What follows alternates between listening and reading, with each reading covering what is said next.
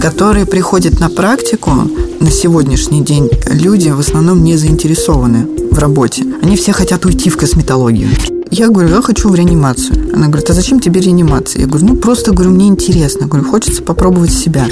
Почему старшая медсестра, имея медицинское образование, должна понимать, кого какие кадровые ставки, ведение табели, ладно, провести и поставить там количество часов, должна считать эти часы, у нее нет этого образования.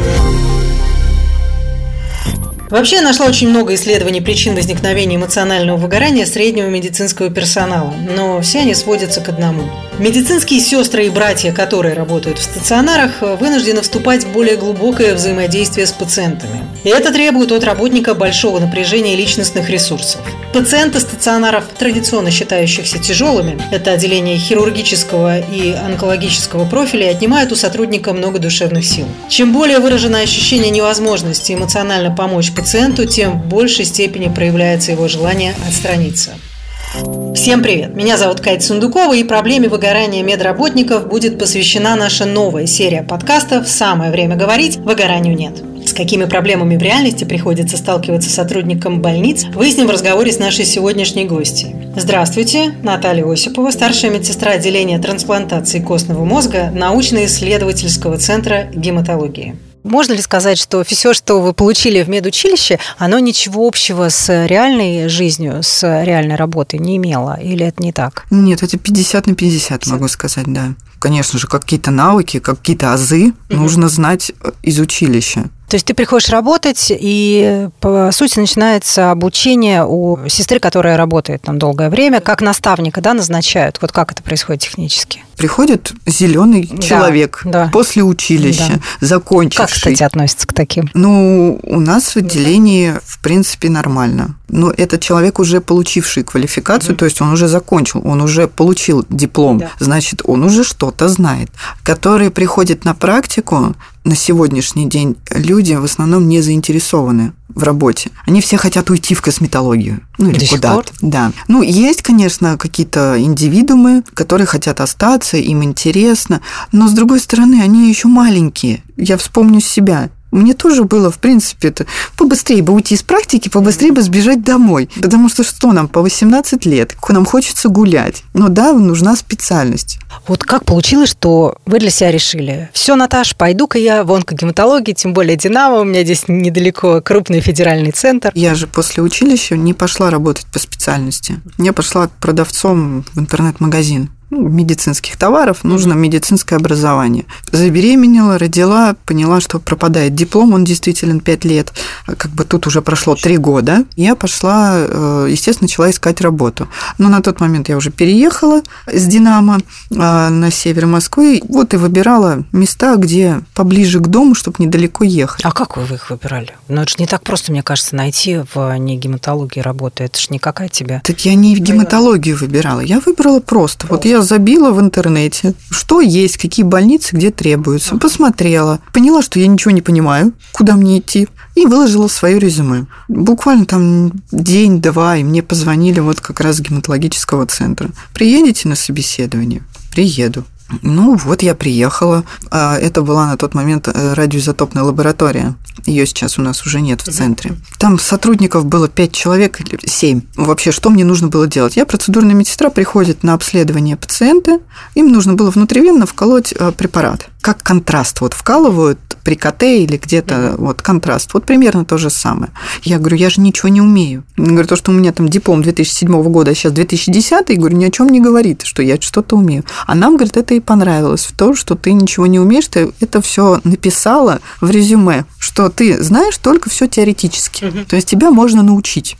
А это ну да, нам ты не нужно. будешь там э, пытаться... Не будешь гнуть свою гнуть линию. свою линию, что-то изменить. Все, и получилось так, что я осталась в этой радиоизотопной лаборатории. А это не вредное производство? Это вредное производство, это введение радиоактивных препаратов угу. пациенту с целью исследования, то есть самих изотопов получилось так, что лаборатория у нас закрылась, mm-hmm. то есть ее ликвидировали, как бы, а я осталась. Ну, меня отправили к главному врачу. Я говорю, я хочу в реанимацию. Она говорит, а зачем тебе реанимация? Я говорю, ну, просто, говорю, мне интересно. Говорю, хочется попробовать себя.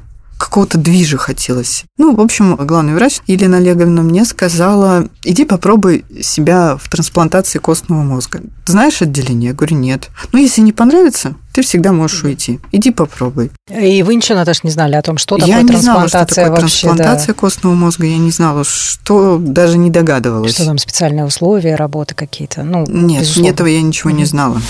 Словарь медкаста. Трансплантация костного мозга. Трансплантация костного мозга или стволовых клеток – это медицинская процедура, которая выполняется для замены поврежденного или разрушенного костного мозга. Трансплантация выполняется путем пересадки стволовых клеток крови, которые отвечают за производство новых и способствуют росту нового костного мозга. Меня перевели, естественно, я сначала вникала в работу, просто хотя бы что это, как это. И меня мало интересовало на тот момент, что это за пациенты, что с ними. То есть мне нужно было делать качественно свою работу. Ну, я понимала, что вот в палату нельзя заходить вот так. Почему? Ну, этим нельзя, интересовало. Нельзя, да. нельзя и нельзя. Все сказали нельзя. Я человек послушный, нельзя так нельзя. Сказано ходить в маске, будем ходить в маске. Сказано там одевать перчатки, будем одевать перчатки. Сказано стерильность соблюдать, значит, будем соблюдать стерильность.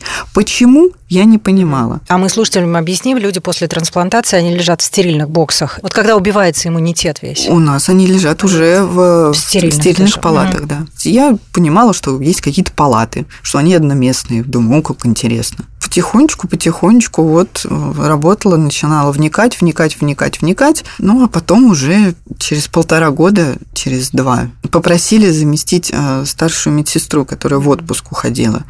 Как бы меня начали обучать пациентами. А это как-то я... по блату происходит или нет? Нет, ну, это так. не по блату. Ну, вот вас же выделили. Не могу сказать, по какому критерию меня выбрали. Ну, с другой стороны, а, есть график работы 5-2, а есть сутки трое. Естественно, суточный человек, который ездит где-то там из Подмосковья не пойдет работать старшей медсестрой. Зачем ему работать 5-2? Он лучше сутки отработает, да уедет на три дня домой. Тут как бы появилась я, потом еще начали набирать сотрудников. Ну, не хватало тогда сотрудников тоже пятидневок нас. И, возможно, меня выбрали просто как самую такую, как бы, из старопришедших. Я больше испугалась, вот, естественно, Наташа, ответственности. Ведь я так понимаю, что вот если вдруг что неправильно, то вы же отвечаете за действия сотрудников. Да. Или врач. Ну, конечно же, отвечает медсестра, в принципе, и врач потому что медсестра делает, врач назначает. Потом учет вот этого всего, что-то пропадет, сколько вот этих историй? У меня больше учета. Я выдаю же это все. Да. И... А каждый из этих препаратов, вот то, что все понимали, это подучетные вещи, такие серьезные очень медикаменты. Да, у нас э, дорогостоящие, дорогостоящие. препараты. Дешевых, так сказать, очень мало препаратов. В основном у нас все дорогостой. И даже вся антибактериальная терапия, она у нас довольно-таки недешевая. Ну вот и начали работать, и тот человек, он просто не вышел в дальнейшем, да? Нет, человек вышел работать после отпуска, все нормально, и меня как бы оставили помогать этому человеку. Ну, я помогала, помогала 4 года. И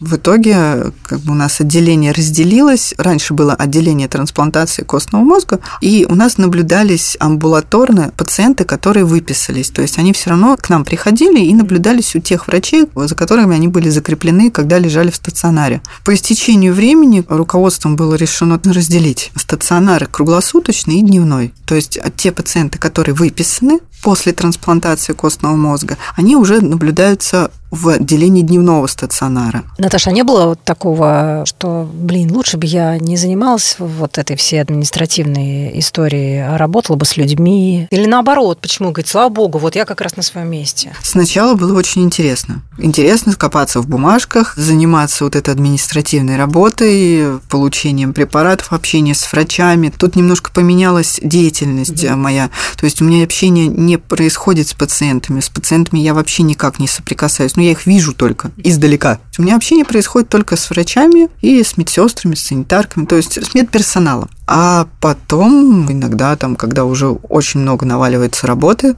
думаешь, да лучше бы я была обычной медсестрой, пришла бы, сделала там свою небольшую работу и ушла домой. И никто бы мне вечером не звонил, а ничем а не интересовался. Сотрудники звонят, Которые а, да, медсестры смене, звонят, да? врачи иногда звонят, заведующий иногда звонит.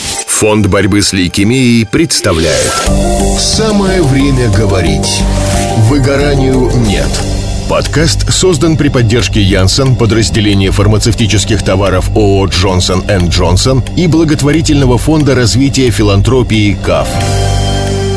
Наташа, вы не производите впечатление человека с такой подвижной психикой, который сразу в обморок падает э, или в истерике бьется. Вот мой любимый идиотский вопрос все-таки, что самое сложное в работе сейчас? Самое сложное в работе то, что ты работаешь не только по своей специальности, а все равно на тебя наваливается еще какая-то другая работа, и все время какие-то новые требования, нововведения. С Минздрава пришла какая-то бумага, что вот надо завести еще журнал, журнал по ведению журнал, журналов, журнал. других журналов, лежащих на столе. И вот это вот на самом деле сильный отпечаток накладывает. И потом какая-то срочная работа. Я с утра прихожу, ко мне приходят медсестры. Они приходят ко мне с журналом, там выписаны препараты. Что им нужно на сегодня? Сегодня. Учет препаратов нужно вести, они же не просто так будут валяться, они дорогостоящие. То есть я выдала, я их должна списать. То есть у себя да. Э, на компьютере я должна вписать. А вот я спрашиваю, вот были назначения такого-то препарата вчера. Сегодня они приходят и говорят, у этого пациента еще три препарата. Я говорю, как это? Ну, ночью заболел. Ну, там, ну, ухудшилось состояние. Да, да ухудшилось угу. состояние там или поменяли просто антибиотик, допустим, на один, на другой. Естественно, тут происходит уточнение. Хорошо, где мне взять его? у меня как бы есть маленький резерв, но его же надо пополнять откуда-то.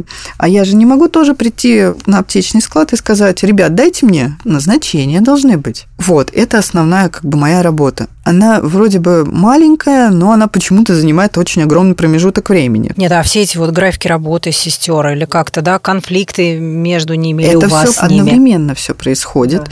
То есть помимо получения лекарственных средств а, медсестры приходят, потом начинаются какие-то выяснения каких-то обстоятельств. То есть а, почему это произошло сегодня, почему они не сделали то, что должны были сделать, почему должны делать это мы. Ну, это один из примеров. Потом а какие-то организации полицейский больше? Нет, я, наверное, добрый. Добрый? Ну, я не уверена в этом. Ну, я не кричу. Совсем недавно у нас Татьяна Голикова заявила о том, что сейчас огромный отток медицинского персонала из лечебных учреждений. Как вы думаете, с чем это связано? Ну, она говорила и про ковид в том числе, что просто катастрофа какая-то происходит, никто не хочет работать, люди уже на грани. И это не только ковидарии. По ковиду почему? Потому что обещали выплаты какие-то или что-то, не везде платят. То есть обещают и не платят? Ну, я думаю, да. Но это тоже слухи, потому что мы это не ковидные, мы не знаем. И очень большой объем работы стал. Ну, вот, наверное, процедуры, да, какие-то не стали? Процедуры стали больше. больше то есть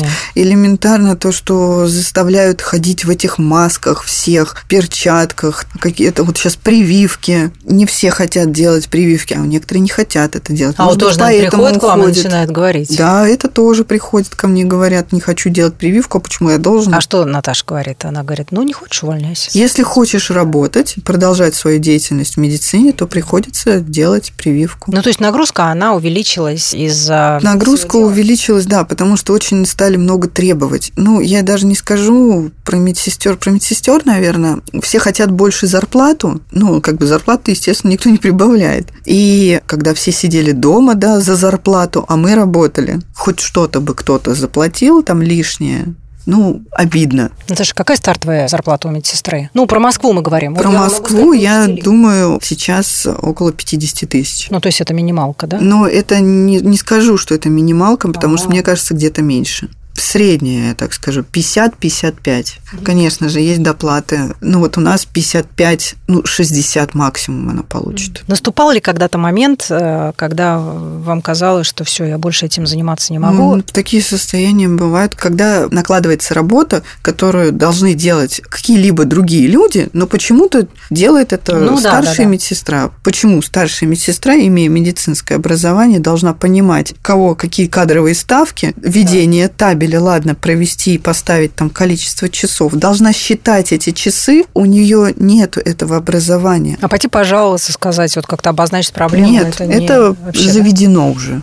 Хотела рассказать, почему уходят медсестры еще. У нас раньше было подтверждение нашей квалификации каждые пять лет. Это был просто экзамен. Тесты, задачи из последних нововведений, но оно несколько лет уже существует, оказание неотложной помощи. Чтобы вот не терять квалификацию, сейчас это отменили, и сейчас нам ввели аккредитацию Аккредитация – это нужно на сайте постоянно учиться, проходить тесты, а, проходить какие-то образовательные мероприятия, причем за свой счет. Одно образовательное мероприятие стоит в районе 3-4 до 9 тысяч. И там нужно набрать каких-то 250 баллов, а, за один тест всего один балл, а там за 5 лет это нужно набрать. И вот это довольно-таки сложно. То есть я не спорю, кто-то в Министерстве здравоохранения это придумал, сказал, что вот, чтобы они все время учились, чтобы они повышали свою квалификацию, но когда во время работы, в свободное от работы время и за свои деньги. Человек, типа, занимается сейчас самообразованием. Если ты это не сделаешь за пять лет,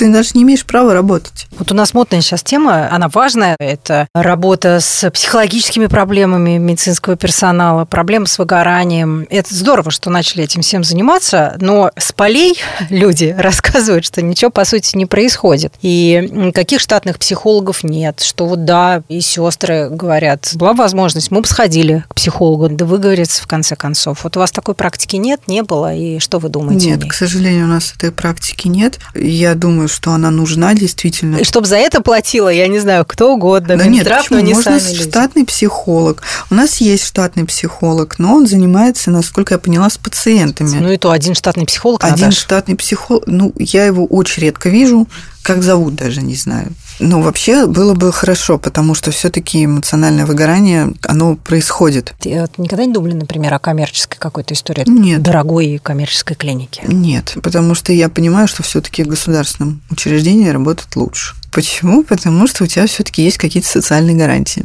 То есть у тебя стабильная зарплата. Ну вот стабильность в смысле, что фиг-то уволят? Нет, не фиг-то уволят, а то, что стабильность в том, что ты уверен в завтрашнем дне, mm. что ты будешь работать, если ты, конечно же, не накосячишь. Отпуск не где-то там, а, где-то 14 дней за год. Нет, у нас 28 дней. Плюс еще у нас вредность, ну, потому что мы работаем с химией, там 7 дней за год, ну, там в итоге 7 дней не выходит, получается чуть меньше. Санатории, я уверена, там за какую-то... А, есть, конечно же, профсоюз. Вот. Ну, профсоюз профсоюз – это тоже не бесплатная организация. В профсоюз нужно переводить профсоюзные взносы ежемесячно, а ежемесячно они составляют 1% от заработной платы. Профсоюз, естественно, делает новогодние подарки детям, а какие-то скидки на билеты в пансионаты, там 50% угу. скидки, иногда даже, наверное, и 100% доходит. Ну, я не пользовалась, не знаю, хотя состояла в профсоюзе, но пользовалась только подарками на Новый год. Потом поняла, что я ребенку за 1% процент от зарплаты за 12 месяцев могу позволить купить конфеты и так.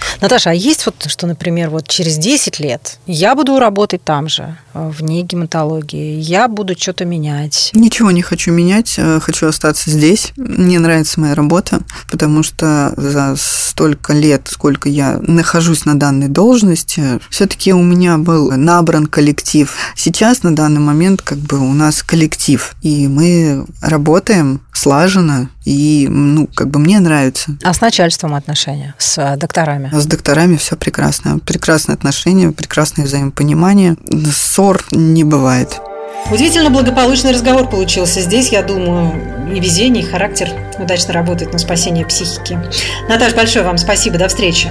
Самое время поговорили. Наталья Осипова, старшая медсестра отделения трансплантации костного мозга научно-исследовательского института гематологии и я, Катя Сундукова. Ничего не бойтесь. Фонд борьбы с лейкемией представляет Самое время говорить. Выгоранию нет. Подкаст создан при поддержке Янсен, подразделения фармацевтических товаров ООО «Джонсон энд Джонсон» и благотворительного фонда развития филантропии КАФ. Отправьте смс со словом «Спасти» и суммой пожертвования через пробел на номер 3434. Это поможет выздороветь тем, кто сейчас проходит лечение. У нас медсестры сами по себе, санитарки сами по себе, а, врачи сами по себе. Мы все друг к другу хорошо относимся, мы все общаемся. Ну вот чтобы все вместе сесть,